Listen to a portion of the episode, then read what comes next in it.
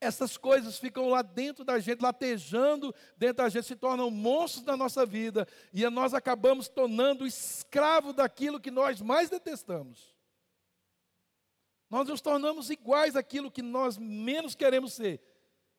Mas essa, querida, é a única maneira real da gente lidar com aquilo que nos incomoda.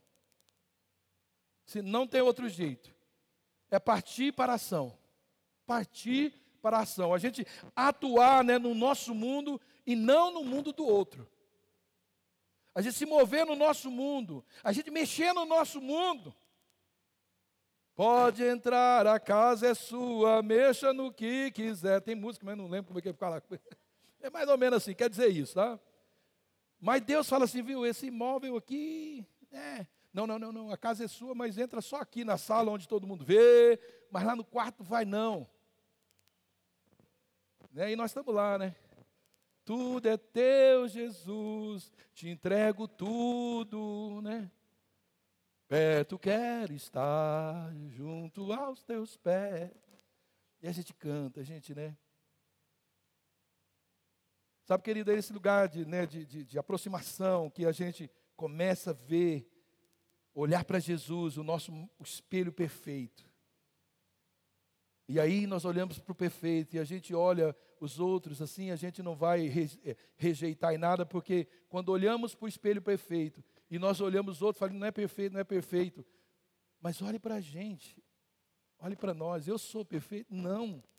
O erro do outro, a falha do outro, o pecado do outro talvez só seja diferente do meu, mas é, é do mesmo jeito. Tem a mesma classificação de mundanismo, às vezes de faccioso, invejoso ou às vezes muda o nome, mas é pecado do mesmo jeito. Então, nós não mudamos as pessoas, não temos, as, nós mudamos o nosso mundo, o nosso interior. Então, ao invés de achar que o outro é culpado, nós precisamos achar, né, é, olhar para nós mesmos e, e perceber que talvez é o que nós fazemos que alimenta aquela situação. Dentro de casa isso é fácil de acontecer. Às vezes o marido ou a esposa está alimentando uma situação, mas ele não percebe, porque está esperando que o outro tenha uma atitude, mas a atitude de outro só é por causa da sua. Então mude a sua. Você tem que chegar. Será que isso não é eu que estou fazendo isso? Não sou eu que estou provocando isso? Então eu preciso mudar. E eu quero te perguntar: que responsabilidade você acha que tem para cada situação que você está vivendo hoje? Qual é a sua responsabilidade? Para aquilo que você não gosta e que você está vivendo hoje. Ou você acha que não, que é só o outro, ou a outra que você vive isso por causa do outro. Não, você não, não é responsável por nada. Qual é a sua responsabilidade em cada situação que você está vivendo? Especialmente né, naquelas que trazem para você um desconforto ou te incomoda. Qual é a sua responsabilidade? Porque em todas as circunstâncias, em tudo aquilo, querido, que nós vivemos, no nosso cotidiano, nas coisas boas e ruins, nós temos parcela de responsabilidade. Temos ou não temos? Temos uma parcela. Ou ela contribui para algo que é bom ou algo que é ruim, ou para os dois. Tem uma parcela. Muitas vezes, querido, você pode né, descobrir que pequenos posicionamentos e mudança né, ali de pensamento pode sim resolver muitos problemas. Aliás, é o que a Bíblia nos exorta em, em Romano 12, a partir do versículo 2: não se amoldem ao padrão desse mundo. Querido, olha bem o que, que Paulo está dizendo aqui aos romanos. Ele não está dizendo, não deixe que o irmão se amolde ao padrão do mundo. Fale com o seu irmão, ele está dizendo, você, não se amolde, não se, você, eu. Não se amolde, é a minha, minha decisão. Mas transforme-se pela renovação da sua mente, para que sejam capazes de experimentar e comprovar a boa, agradável e perfeita vontade de Deus. Tem um nível, querido, de, experimento, um nível de, de, de satisfação que se encaixa na boa, perfeita e agradável vontade de Deus. Mas isso está relacionado à minha decisão, a minha. Não se amolde. Se é um trabalho meu, não está dizendo Deus não vai deixar você se amoldar, Deus vai te moldar para não ser como o mundo. Não, não, nós não vamos nos amoldar ao mundo. Mas eu quero concluir a leitura né, dos demais versículos desse capítulo 12 de Romanos. Olha, o 3. Pois pela graça que me foi dada, digo a todos vocês: ninguém tem de si mesmo um conceito mais elevado do que deve ter. Mas, pelo contrário, tenha um conceito equilibrado de acordo com a medida da fé que Deus lhe concedeu. Assim, como cada um de nós tem um corpo com muitos membros, e esses membros não exercem todos a mesma função, assim também em Cristo nós que somos muitos, formamos um só corpo e cada membro está ligado a todos os outros.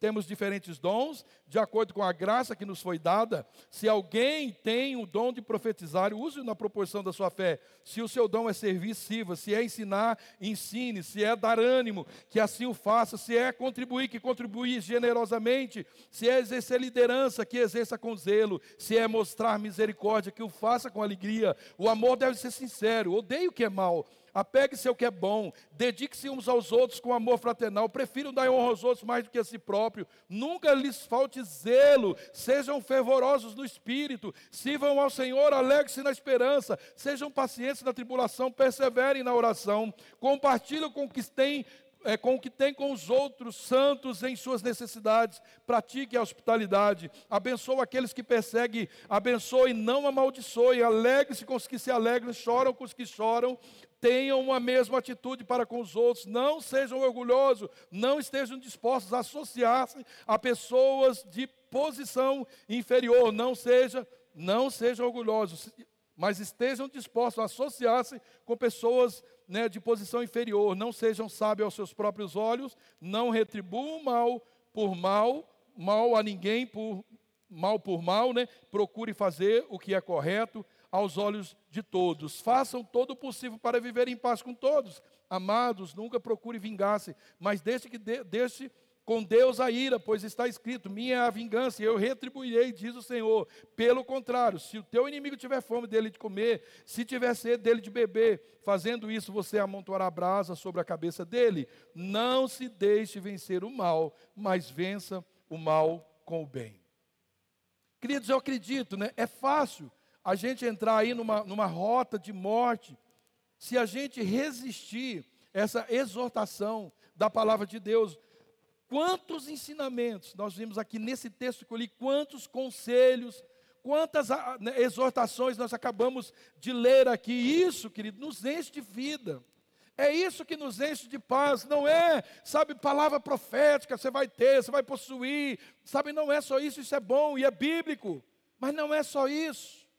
Nós precisamos de disciplina, precisamos de exortação. Então, nós, isso vai encher a gente de paz, vai encher a gente de comunhão com o corpo de Cristo. Quando o apóstolo Paulo exorta essa igreja de Corinto em sua primeira carta, lá no capítulo 11, falando né, sobre o que eles estavam praticando né, na ceia do Senhor, ele diz claramente: muitos, eu já falei antes, vocês estão morrendo. O que, que, por que, que eles estavam morrendo? morrendo? Por causa da inobservância dessas práticas. Porque lá em Coríntios, querido, cada um queria o melhor para si. Nós não estamos aqui, querido, para servir os nossos sonhos, nossos desejos. Não estamos aqui para isso. Tudo que você mais precisa para ser a pessoa mais feliz no céu já aconteceu. O melhor seria morrer agora. Não tinha chance de desviar e ir para o inferno. Mas você está aqui para servir o outro. Você está aqui ainda porque você tem muita gente para você servir. Muita gente. Então você está aqui para cumprir um chamado do Senhor. Então, não é o que eu quero, é o que Ele quer, aonde Ele quer, como Ele quer. Porque agora eu sou um servo de Cristo. E isso, querido, vai estar sempre ligado a pessoas. Vai estar sempre ligado ao outro, e não a nós o nosso ministério, os nossos dons, se podemos dizer assim, nosso ministério, nossos dons, porque é de Deus, o ministério e os dons, ele só serve para os outros, não é para nós. Se eu tenho o dom de curar, eu posso até curar, né? Eu mesmo, né? Mas eu vou servir as pessoas. Se eu tenho o dom de profetizar, se eu tenho o dom de pregar, eu vou servir pessoas. Se eu sou um bom mecânico, se eu sou né, um bom carpinteiro, eu vou servir pessoas com o maior zelo possível, com aquele a habilidade que eu tenho. Então, querido, nós precisamos de, de de parar de querer fazer só o que nós queremos, aonde queremos, quando nós queremos, com quem nós queremos. Não é apóstolo, não é Paulo, não é, não é Apolo, não é Pedro, não, não é Ney, não é Márcia, não é João, não é Paulo. Eu estou aqui por Cristo, eu quero fazer o que Ele me mandar, onde Ele me mandar, com quem Ele me mandar. Não importa, querido. Não importa.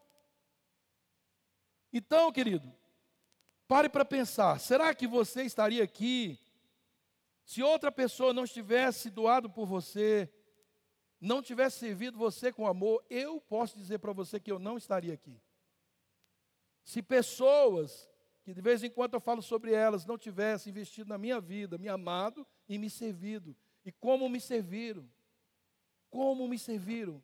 Pessoas que alguns não estão mais aqui, Irmã Teresis Bravati, Pastor Sila, Marcos Viesel, Ana Maria, quem mais, amor? Mari, é, é, a, a, Capeta, Marilena Capeta, era o sobrenome dela mesmo. Até um capeta me, me abençoou. Tanta gente, que, Pastor Paulo, é, Ari, muitas pessoas, e aqui também Luciano, Muitas pessoas, pastor Milton e muitos outros me abençoaram. Então eu sou grato, querido. Então eu não me dou o direito de fazer o que eu quero, não, querido. Né? Eu não estaria aqui, você certamente, uma pessoa se dedicou a outra coisa.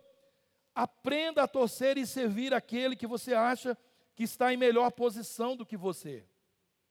Por que, que eles falavam, eu sou de Apolo, eu sou de Pedro, eu sou de Paulo? Porque eles julgavam, não, Paulo é mais interessante, Pedro é mais interessante, eu, isso aqui é mais interessante. Né? Então eles ficavam procurando pessoas para eles se encostar e servir daquilo que eles representavam para eles. Aprenda a, a, a servir pessoas, talvez seja essa pessoa que Deus vai usar para te promover. Talvez, querido, a sua próxima estação seja exatamente o posto daquela pessoa. Mas jamais será conquistada pela difamação, inveja ou espírito faccioso, contenda, ciúmes. Tem gente que fala mal do chefe achando que um dia ele vai pegar o lugar do chefe. Sabe quando? Nunca. Porque você vai falar mal do chefe, o chefe perdeu o cargo dele para quem? Para o patrão. O patrão vai falar, esse eu não confio, ele fala mal do chefe dele. Quer ser promovido, querido. Honre. Honre quem está acima de você, se podemos dizer assim. Honre, honre, queridos, seus líderes, honre as pessoas, honre seu pai, honre sua mãe, honre seus irmãos mais velhos, honre os mais velhos. Honre, querido. Porque, querido, o caminho, sabe, o caminho para a exaltação é a humilhação. É quando eu chego, eu reconheço, eu reconheço, querido, na vida das pessoas, o que elas são. Sabe, sem inveja, sem nenhuma outra pretensão. Eu contei né, já acho que já falei isso aqui, eu contei de manhã. Eu entrei numa empresa, meu irmão era o encarregado maior, mas não foi por isso que eu ganhei aquele lugar, porque nem foi ele, foi o dono que me chamou. E aquela empresa era bem antiga, e tinha gente lá de 16 anos de casa. 15, 10 anos tinha um monte, mas com seis meses, abaixo do meu irmão era o salário maior, porque eu eu ficava na cola dos caras que queriam aprender. Então, quando os outros que precisavam de um técnico para trocar uma peça, eu ia lá e trocava. Eu não ocupava o tempo dele. O dono começou a ver isso e ele disse para o meu irmão: coloca o seu irmão para fazer o teu serviço e deixa ele ficar como trocador de matrizes aí da máquina. Querido, agora eu fiz isso falando mal do irmão ou dos outros encarregados que tinha. Não, eu quis aprender, eu quis desenvolver. E é isso. Alguns chamam isso, sabe de quê? Puxa-saquismo. Sabe, querido, vai tendo essa mentalidade que você não vai prosperar na vida. Entre nós cristãos não é essa palavra, é honra, é zelo, é cuidado, é cuidado, é cuidado. Quando a pessoa precisar de alguém, vai lembrar de você. Quando ela precisar de um encarregado, ela precisar de um, de um líder, vai chamar você. Porque confia, sabe que você vai ter essa mesma perspectiva com relação àqueles que estão sendo seus liderados. Então, o que Deus já fez em nossas vidas é, é suficiente para nos impulsionar a essa maturidade especial, é, é, é, maturidade espiritual. Paulo ele estava dizendo exatamente isso àquela igreja. Ó, gente, não dá para conversar com vocês como eu converso com pessoas espiritualmente madura, porque vocês são carnais. Uma igreja que se movia em todos os dons espirituais, certamente ela não poderia estar ouvindo esse tipo né, de exortação. Mas sabe, queridos, os talentos, né, nos são dados por Deus, mas eles não têm o poder de impactar a Deus a ponto dele não observar e corrigir a nossa carnalidade. Nenhum talento que Deus te der, nenhum dom que Deus te dá, nenhum ministério que Deus te der, tem o poder de fazer com que Deus ignore o que está errado, o que não está certo. Não vai acontecer assim. E glória a Deus por isso. Porque, querido, toda a Bíblia, de capa a capa, ela, ela está, está lá os registros de, de, de, como este que nós lemos, ele está em toda a Bíblia, e Deus, né, em sua infinita graça, ele fala com aqueles que ainda estão no leitinho espiritual, como também com aqueles que se acham ou que são realmente maduros na fé. Deus fala com todos. Deus chama a atenção de Davi, o maior rei que, que, que já teve. Deus chama a atenção de Moisés, o maior líder que já existiu, o amigo de Deus. Deus chama a atenção de Elias. Deus chama a nossa atenção, aleluia, glória a Deus. Da, da igreja de Coríntios, da igreja da Alcance de Irati, amém? Glória a Deus por isso. Nada, nem nenhum ressentimento, queridos. Então, para a gente concluir, eu quero deixar uma tarefa para você e para mim também, para a gente aplicar essa mensagem na nossa vida. Amém? Amém? Topam? então vamos lá, eu quero dar uma dica muito preciosa para você. Aí, e ela vai quebrar, querido, qualquer resistência né, contra você. A tarefa é servir. Diga comigo, servir. Forte, servir. Porque isso, querido, tem o poder de desmontar qualquer imagem negativa que às vezes possam ter a nosso respeito, ou uma imagem que você mesmo criou a respeito de outra pessoa. Se eu chego no gelo, se eu tenho uma imagem negativa do gelo, eu começo a servir ele, isso cai por terra. Porque servir é poderoso. Sabe, os teus fariseus, eles chegavam num ponto que Jesus servia com tanto amor, ele fazia que eles não tinham como questionar, eles procuravam coisas, pagavam para inventar alguma coisa a respeito dele, porque a forma com que ele servia não podia negar o que ele falava. As pessoas ficavam babando, né? Tudo que ele fala é maravilhoso, né? Tudo que ele faz é perfeito. É, não tem como negar. Então, quando você serve, querido, você quebra julgo, você quebra preconceitos, você quebra né, ideias erradas com respeito às pessoas e com as pessoas com respeito a você. Servir facilita a comunicação, servir atrai as pessoas para perto de nós, ao passo que a inveja, ressentimento, disputa, partidarismo, isso nos leva para longe das pessoas para longe das pessoas. Né? A inveja é terrível, a inveja ela é terrível na vida do homem, querido. Ela distancia, é terrível viver, porque uma pessoa que tem inveja, ela não é que ela quer ter o que o outro tem, não é se eu quero né, um carro igual do Keller, não tem problema nenhum. Mas a inveja, ela quer o do Keller. Ela quer que ele perca para eu ter, ela quer né, ela, ela não conforma com isso. É isso que Paulo está dizendo. Vocês estão vivendo, corintianos, essa vida, né, de tantos dons na vida de vocês que vocês esqueceram o principal. Vocês estão tão invejosos, tão facciosos, tão, né, tão disputando suas posições. Eu sou daquele, eu sou daquele, eu sou daquele, que vocês estão esquecendo o principal. Estão muito carnais. Sabe, querido, toma essa palavra e, e e assim, é, toma essa postura, de, de, aquela palavra que eu te liberei logo no começo, Deus liberou sobre nós. Coloque ela no seu caminho e, e vamos corrigindo. Vamos corrigindo. E cada correção é um altar.